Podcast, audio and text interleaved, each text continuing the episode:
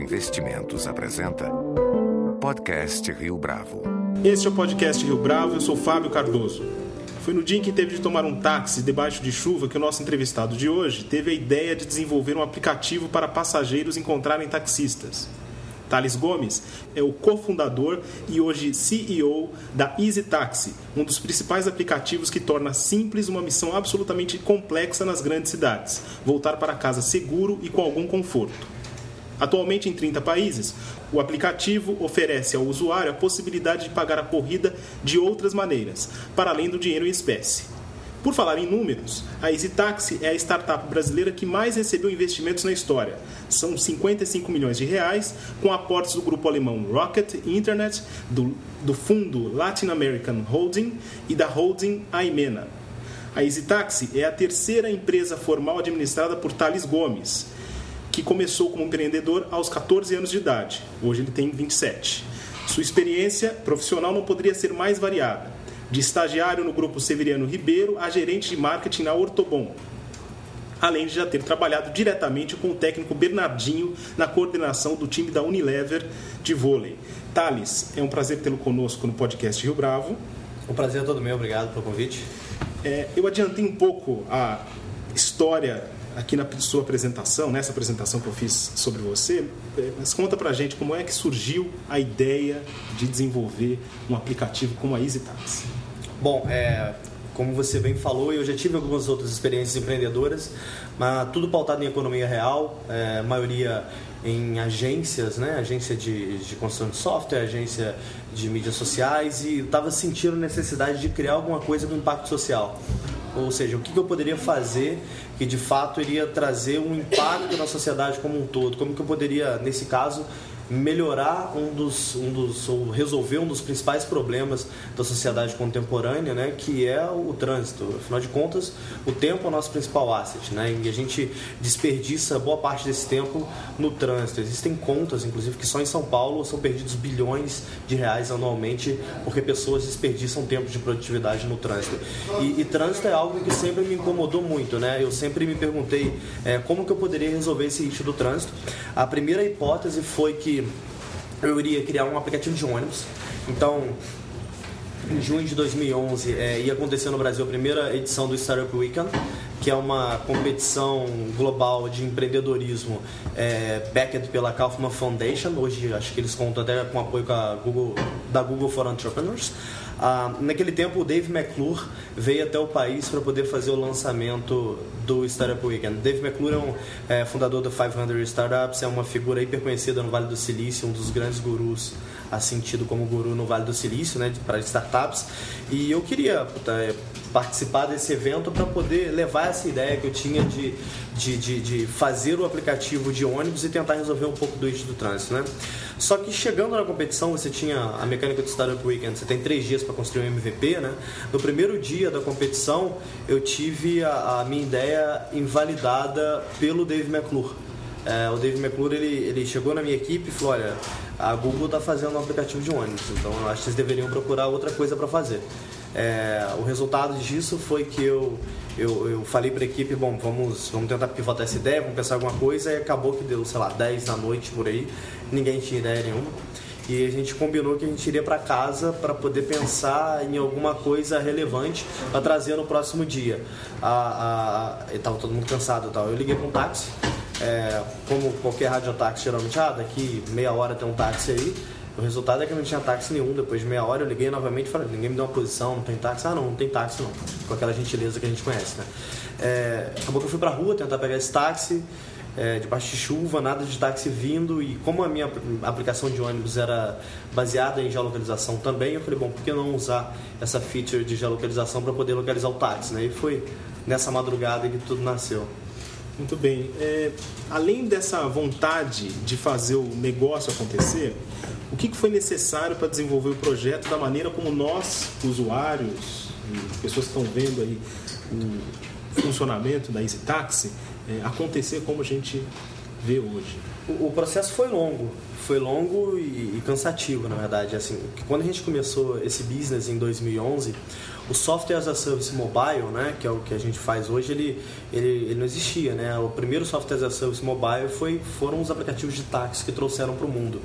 E, e, eu me lembro que aplicativos de táxi como a gente opera hoje é, não existia ou estava começando todo mundo junto, para ser mais justo. Em 2011, eu tinha uma pessoa começando na Alemanha, outro cara começando em Israel. Você tinha uns polos ali começando, mas todo mundo começando junto em 2011. Então, por motivos óbvios, é, óbvios ninguém, ninguém se conhecia naquele momento. É, é, então, a gente começou um modelo assumindo que a gente ia, por exemplo, fazer um hub de cooperativas. Então, eu teria um aplicativo onde eu assinaria um contrato com algumas cooperativas e eu teria ali aqueles táxis daquelas cooperativas é, agregados em minha base. Né? Seria o ideal para qualquer um. Então, basicamente, o modelo seria fazer reunião com cooperativas e assinar um contrato. Né? É, óbvio que isso não aconteceu, então assim, a, gente, a gente fez um sistema pautado para isso. Rodamos um piloto com uma cooperativa. Logo depois a gente viu diversos desafios operacionais que a gente não poderia solucionar e obviamente ameaças estratégicas que não fariam sentido seguir com esse modelo. Pivotamos para um segundo modelo onde a gente fazia um sistema de despacho para para frotas, é, frotas de táxi, é diferente de cooperativas e rádios, frotas eles alugam táxi para o taxista, eles não recebem chamada. Então a minha, minha, minha solução para eles, né, já que eles precisam receber desse taxista, eu falei, olha, por que não gerar dinheiro para esse cara para gente pagar a diária do carro, né? Que, by the way, é alta, chega a 150 reais por dia. Um, aí desenvolvemos esse sistema de despacho para eles. É, nos esbarramos em alguns problemas estratégicos também que a gente não queria enfrentar. Viemos para o terceiro pivô, onde o assumption era que a gente compraria telefones celulares para dar para os taxistas, porque acho que o ouvinte vai lembrar que em 2011 é, smartphone era algo para classes altas. Né? Dificilmente você tinha alguém da classe média com smartphone e internet. Né? Então é algo. O, o, o iPhone estava começando a se popularizar de fato no país, é, a Android estava começando a, a, ficar mais popular e o plano de dados, por, por sua, o plano de dados por sua vez estava também começando a se popularizar, estava baixando os preços. Então, era um momento que o país estava começando a adquirir smartphones de verdade com internet. E é óbvio que as, as classes mais baixas, como os taxistas, não tinham acesso a isso, nem tinham pretensão de ter. Eu me recordo que no Rio de Janeiro o mais popular era o Nextel, né? Então todo mundo tinha Nextel, eles queriam ter o Nextel, estavam muito felizes com o Nextel. E quando a gente falava com o taxista, olha, você tem que comprar um telefone, você tá louco. Jamais vou comprar isso, eu nem sei mexer com isso, eu não entendo de computador, a resposta era mais ou menos essa. E, e, e a gente assumiu que a gente deveria comprar esse telefone, treinar esse taxista para que ele usasse esse telefone e construir um software para que, para que ele rode é, recebendo as chamadas no seu telefone. O resultado foi que não deu certo, o, o, o, dinheiro que a gente tinha em caixa para poder comprar esses telefones foi usado para fazer a saída de um sócio, que a gente teve que fazer a saída, e a gente estava para assinar um investimento com um grupo de investidores naquele momento. O investidor retraiu porque a briga societária foi parar na exame. Então acabou que a empresa nem tinha um produto direito, mas já tinha um liability e o investidor falou, olha, para mim não funciona. É, retraiu, assim, foi praticamente a morte para a empresa, né? foi o pior Natal da minha vida. E, e acabou que a gente decidiu, falamos, a única forma de fazer esse negócio acontecer, já que a gente não tem dinheiro agora, é criando um marketplace de fato e convencendo os taxistas que o telefone ele é muito mais do que apenas um, um, um bem de suntuário, né? Que o telefone ele é uma ferramenta de trabalho que ele vai, vai se pagar em pouco tempo, né? Mas é difícil você fazer uma conta racional para mostrar para o taxista, então você tem que provar mudando a cultura mesmo, né? E, e, e, e esse foi o grande desafio, né? E, resumidamente, o que eu fiz foi começar a ter relacionamento com, com endorsers, com taxistas que são chefe de ponto, alguns taxistas que, que têm, enfim, é, líderes de pequenas associações. Comecei a jogar bola com esses caras, ir em churrasco desses caras, para poder conhecê-los, ganhar a confiança deles. Até que eu consegui, por volta de 20 taxistas lá que aceitaram fazer parte desse grupo. E aí veio a, a dor do marketplace, né? Eu tinha um, um provider de serviço ali que adquiriu aquele telefone, estava com pressa de pagá-lo, obviamente, e me cobrando todo dia. Cadê corrida? Não tem corrida aqui não. E como é que eu consigo usuário nesse momento sendo que não tinha dinheiro, né? Então, é, para resolver esse problema, eu fui para a porta de hotéis no Rio de Janeiro, né? E abordava os estrangeiros, que geralmente tinham seus smartphones ali, e falava, olha, é, você não você não vai pegar um táxi na rua não, que é perigoso. Pega comigo. Aí, ah, você pode chamar um táxi pra mim? Não, tem um sistema aqui Então eu apresentava o sistema para eles, baixava no telefone deles, chamava eles ficavam maravilhados. Né? Você fazia isso, você fazia o, o, junto com esses turistas esse tipo de trabalho corpo a corpo. Sim, é, é, tem um conceito muito forte de tecnologia, né, que é o Golden Circle, né? A gente fala muito isso em marketing. Então, assim, para você adquirir esse Golden Circle, que são esses primeiros usuários, né, que é quem vai fazer o spread the word depois para os outros usuários que estão à margem desse Golden Circle, geralmente são, são os first users ali do, do, do seu produto, do seu serviço, é, você tem que fazer isso corpo a corpo, porque é muito, é muito difícil uma forma escalável de fazer isso. É óbvio que depois, quando você tem dinheiro, você faz. Agora, sem dinheiro é corpo a corpo, até porque você quer validar. É, muito dos bugs que a gente pegava no início, a gente pegava na hora, vendo o cara usado junto com ele. Na hora que você bota o produto na rua, que você começa a ver como melhorar, você via onde que não estava claro o fluxo de uso para esses usuários, o que a gente podia melhorar, se a linguagem não estava certa. Enfim, eu fazia isso no início e o interessante foi que a gente precisava criar um Spark para que o marketplace crescesse no Rio de Janeiro em 2011. E com essa solução, é, isso já era por volta de abril de 2012, né, que foi quando a gente chegou nesse ponto mesmo de lançar na loja, eu me lembro que eu reunia semanalmente com os taxistas e eles me perguntavam, Otávio, por que tem tanto estrangeiro é, aqui é, usando o aplicativo, né? E naquela ânsia de ganhar credibilidade junto aos taxistas, a gente brincava com eles e falava, é porque a gente já está em outros países, né? Então a empresa cresceu muito rápido e não tava nada, né? Tava na, na garagem do prédio ali, mas a, a Rádio Peão rodava que a Táxi era uma multinacional, né? Então ela já nasceu com esse pedigree digamos. já nasceu multinacional, né? Estava prevendo o futuro ali. E, e, e, isso fez com que, que o negócio começasse a crescer de forma saudável, né? Para chegar no ponto que está hoje. E o quanto você conhecia desse segmento mobilidade urbana, que, enfim, foi inclusive tema dos protestos uhum. de junho do ano passado, antes de você desenvolver o projeto? O quanto você conhece, quanto você está afim desse assunto hoje? Uhum. Eu não conhecia nada, na verdade, eu, eu, eu quando eu comecei esse business, eu não entendia nada de mobilidade, nada de transporte, nunca foi minha praia, minha praia geralmente foi marketing. É, eu conhecia alguma coisa de cinema, porque eu já trabalhei em indústria de cinema, conhecia a indústria de colchões, porque eu já trabalhei em indústria de colchões, e conhecia alguma coisa de esportes, porque eu trabalhei com, diretamente com o Bernardinho. Mas é, é, é e sempre vou falar de goods por causa da Unilever, né? Mas é, é, basicamente não conhecia nada de transporte, mas eu acho que isso é uma característica do empreendedor, ele, ele fazer essa imersão nesse mercado, para poder entender as nuances do mercado, para que ele possa desenvolver é, algo que seja relevante para esse mercado. E obviamente hoje eu, eu leio algumas publicações relacionadas ao tema e eu me aprofundei no tema. É, hoje eu tenho uma coluna no Diário de São Paulo onde eu falo diretamente com os taxistas todos os sábados, então é, falo na linguagem do taxista é, para os taxistas, né? Então a gente fala de educação de mercado, é, por exemplo, quando teve agora o Lola Palusa, que foi um, um, um grande evento que tem aqui em São Paulo, orientei os taxistas como, como trabalhar melhor, é, orientei que, que a corrida fechada é, ela não pode acontecer. Então a gente trabalha com a educação desse mercado comunicando para eles e também defendendo os interesses do taxista, que muitas vezes é o interesse da sociedade, como a proibição dos táxis nas faixas de ônibus, que é algo completamente equivocado por parte da, da prefeitura. Hoje eu me interesso muito sobre o tema. Entendi. É, e você falou um pouco dessa sua relação com os taxistas, como que ela era antes e como ela é hoje. E também outra pergunta dentro disso: existe diferença dos taxistas, por exemplo, do Rio de Janeiro e de São Paulo ou de outras outras praças que a Easy Taxi acontece? Uhum. A primeira pergunta é assim: minha relação com o taxista é cotidiana, porque eu não tenho carro, então eu uso táxi todos os dias da minha vida, é, a não ser que eu não saia de casa, né? Porque é geralmente eu saio.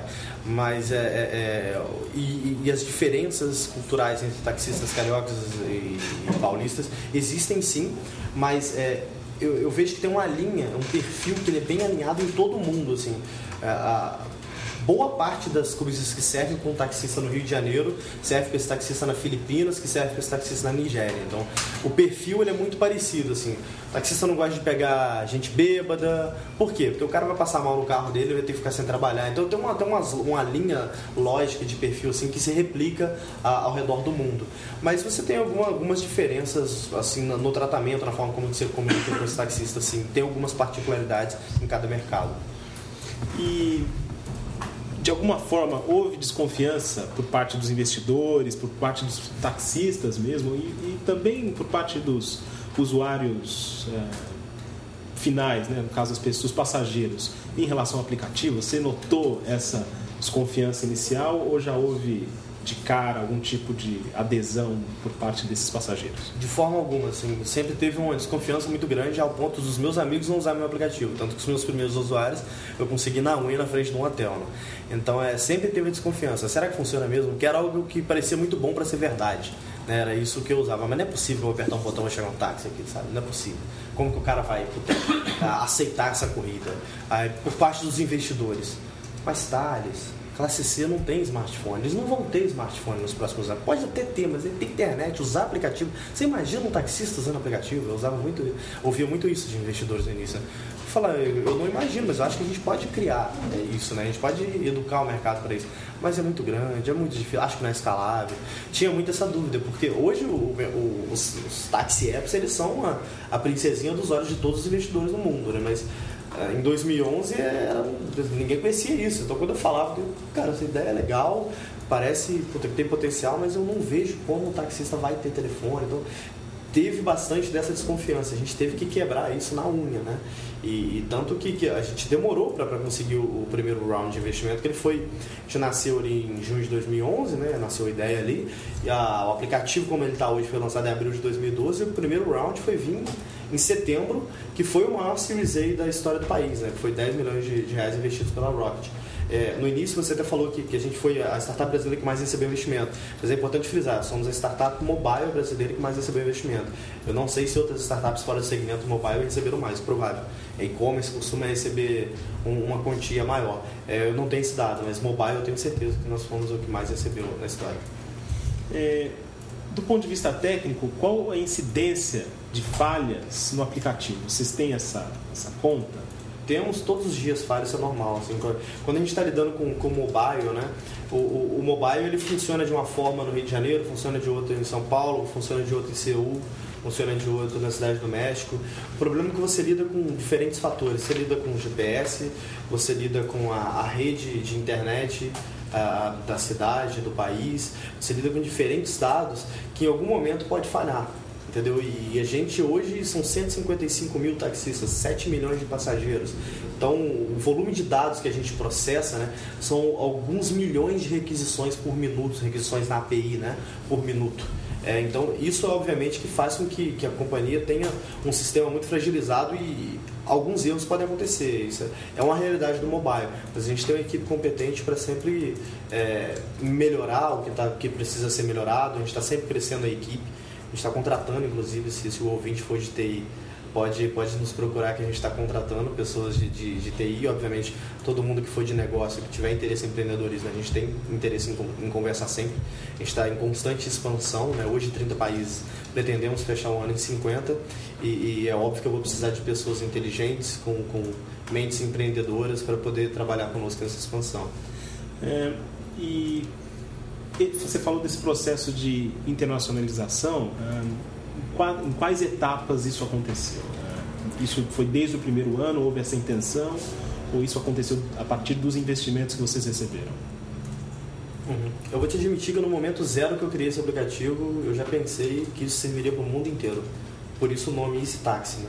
Porque Easy é uma palavra mais básica do inglês, qualquer pessoa do mundo sabe o que é easy, se ele souber o mínimo de inglês, sabe easy que é é a palavra mais fácil. Exato, e, e, e táxi é táxi em qualquer lugar do mundo, né? Então, assim, eu já imaginava que esse seria um nome escalável, enfim, em, em âmbito global. E, e assim que a gente recebeu o nosso investimento em setembro, é, no final de setembro a gente já estava entrando, se não me engano, a gente recebeu em setembro, outubro, a gente já estava no México e entrando na Colômbia. Então é, foi algo muito rápido. Assim. É, a gente, quando eu fiz a escolha do investidor, né, quando eu optei pela Rocket, eu já optei olhando para isso, né? Que o, o investidor é muito mais que dinheiro, né? Ele se torna seu sócio. Então você está se casando com esse cara, né? Você vai ver mais esse cara do que você sua família, né? seus amigos. Então, obviamente, tem que ter uma, um casamento ali de ideias do que, que você pretende executar com seu business. Muita gente, às vezes, de forma equivocada, pega investimento pensando só no dinheiro, né? Isso é a pior coisa que a pessoa pode fazer na vida, é, porque as ideias não vão casar, não vai funcionar. É, no caso da Rocket, a Rocket, se eu não me engano, ela tem escritório em mais de 50 países no mundo. Eles são os maiores incubadores de internet do mundo, né? É, de fato, o maior incubador de internet do mundo. E eu falei, bom, quem melhor para me ensinar como fazer essa expansão, para me auxiliar nessa expansão, né? E, e, não deu outra. Assim. Hoje a gente é o maior aplicativo de táxi do mundo, graças a essa expansão tão rápida que a gente foi. A gente fala aqui brincando de war, né? tomando os países antes dos competidores. E quais são os principais desafios de uma operação como a da Easy Taxi é, fora do Brasil? Os desafios são tremendos, assim, a começar pela, pelo IT, então, como eu disse, você tem que fazer uma tropicalização do produto cada vez que você entra num país, porque o mapa é diferente, o aplicativo ele vai precisar de alguns campos adicionais ou não, porque como você olha endereço na Colômbia é de uma forma, no Brasil é de outro, na Coreia do Sul é de outro, em Singapura é de outro, então você tem que fazer essa adaptação.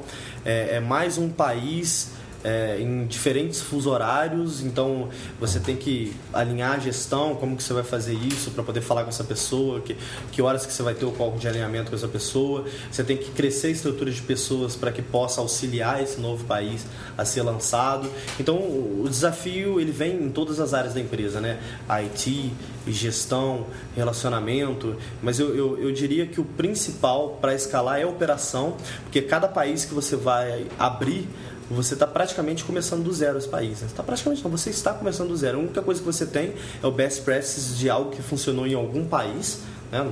Ele pode tomar algum com, referência ali na Ásia, vamos dizer, estou começando na Coreia do Sul, posso tomar com referência o que funcionou na Malásia. Mas a cultura malaia é completamente diferente da cultura sul-coreana. E puta, aí a gente vai ter que fazer a adaptação do produto para aquele país, a gente vai ter que treinar esse country manager para que ele execute esse modelo. E obviamente que, que não dá para fazer um copy-paste, tem que fazer uma adaptação. Então é por isso que a gente chama, inclusive, os country managers de founders, né? porque de fato eles são fundadores, eles estão recriando o modelo naquele país. E esse desafio é enorme. Você comentou agora há pouco da questão, fez um paralelo aí com o War, uhum. é, para tomar os espaços da concorrência. É, quais são as estratégias, portanto, da Easy Taxi para enfrentar uma concorrência num cenário tão propício que é para a inovação? Hum. Ah, depende do país, né? Ah, no país, por exemplo, no Brasil, hoje a concorrência é gigante é, e a gente, a gente hoje está caminhando para parcerias estratégicas para poder se diferenciar. Porque o aplicativo de táxi hoje ele é muito commodity, né? É, eu acho que esse táxi tem uma diferenciação porque a gente tem um mobile wallet que a gente lançou antes na frente de todo mundo. Então, puta, carteira digital, onde você cadastra seu cartão de crédito, o, o, passageiro pode pagar essa corrida via cartão de crédito, o taxista não precisa pagar a mensalidade de POS da maquininha de cartão para poder receber para essa corrida, ele recebe tudo ali pelo aplicativo. Isso nos abriu uma porta para buscar parcerias, como a gente fez com o Santander, que banca 50%, repito, 50% da corrida em bandeira 2 do, do, dos passageiros que pagam com cartão Santander. E isso é, é muito vantajoso para o banco, porque obviamente ele, ele aumenta a, a, a, a, sua curva de aquisição de cartões, né? porque são mais cartões é, sendo usados para poder pagar o, o, táxi, e obviamente essas pessoas tendem a usar mais esses cartões. Eu tenho diversos relatos de pessoas que eu conheço que passaram a usar seus cartões Santander porque agora tem esse desconto do táxi, então ele tira aquele cartão da carteira e começa a usar mais. É, além disso, a gente lançou o Easy Taxi Corporate, né? hoje que é uma plataforma é, que nenhum app do mundo tem da forma que a gente faz, né? E a gente foi aqui o primeiro a lançar também, onde a gente reduziu em até 40% o custo de táxi de uma empresa. Por quê? Porque você acaba com fraude, né? Porque existe uma fraude muito clássica nesse, nesse mercado corporativo, que é a sua corrida deu 100 reais, está voltando do aeroporto, você fala, mas eu posso ter pego um trânsito, poderia muito bem dar 170 bota que deu 150 aí, taxista, te dou 20, né? Algo do tipo. E, e, com esse táxi não acontece, porque você tem, a empresa tem um back-office para fazer a gestão, é, quem usou esse táxi, onde que ele usou, que horas que ele usou, se ele teria ou não crédito para usar, você pode atribuir isso. E essa pessoa paga a corrida através de um voucher eletrônico. Então, acho que esse táxi ela lida com essa concorrência através de parcerias estratégicas, mas essas parcerias estratégicas, como a gente tem com o Johnny Walker também, que está um voucher de 40 reais para quem usa o táxi de quinta a sábado, elas vieram porque o produto evoluiu a ponto de ter o um mecanismo de pagamento, por exemplo, para que a gente pudesse fazer essas, esse tipo de parceria. É como a gente está lidando com a competição, sempre estando um, um passo à frente.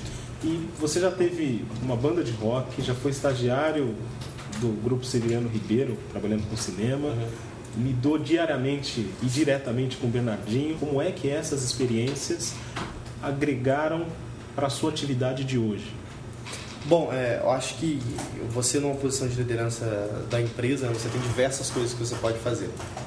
Ah, eu acho que ter experiências variadas, eles auxiliam não só no meu trabalho hoje, né, para relacionamento, para orientação de diversos é, perfis de pessoas, mas também para criação de negócio, por exemplo. Quando você tem um repertório de vida muito variado, o seu eu, né, você, enquanto pessoa, é constituído pelas suas experiências. Então, quando você tem um, um, um repertório de experiência variado, como eu tenho, isso facilita que você olhe com, com diferentes olhos para diferentes oportunidades. Né? Então, trabalhei com cinema, trabalhei com esportes, trabalhei com mercado de consumo e eu acho que antes de você ser empreendedor, você ter uma experiência de mercado é, é primordial para que você tenha visões diferentes né, do mercado, você tenha visões de, de, de corporativas, como que funciona essa empresa, é, como que é o relacionamento com o cliente em diferentes mercados. Por isso que eu, eu gosto muito, de, a gente gosta muito de contratar ex-consultores, né, porque consultores têm muito disso.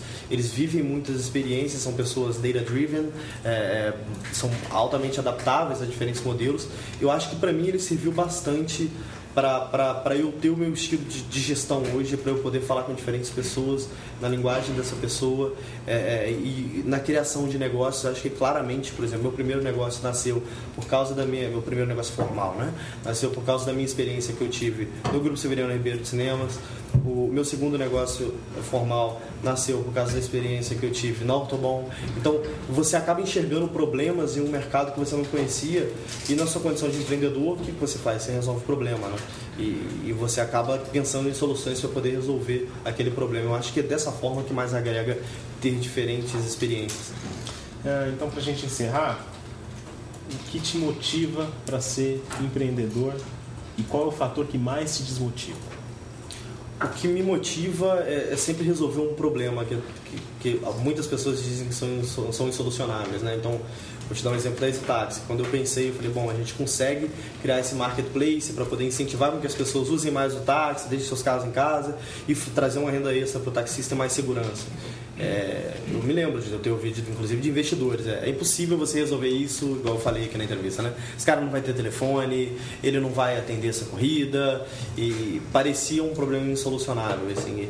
Acho que o, empreendedor ele sente tesão em resolver problema, né? Ele sente tesão em inovar e trazer soluções para a sociedade. O bom empreendedor ele sente tesão nisso.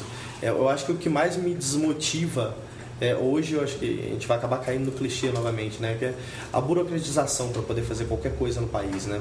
Eu, por exemplo, tenho um negócio que eu gostaria de fazer dentro da Exitax hoje, que seria quase que um spin-off da Exitax, que por causa de burocracia eu estou quase desistindo de fazer.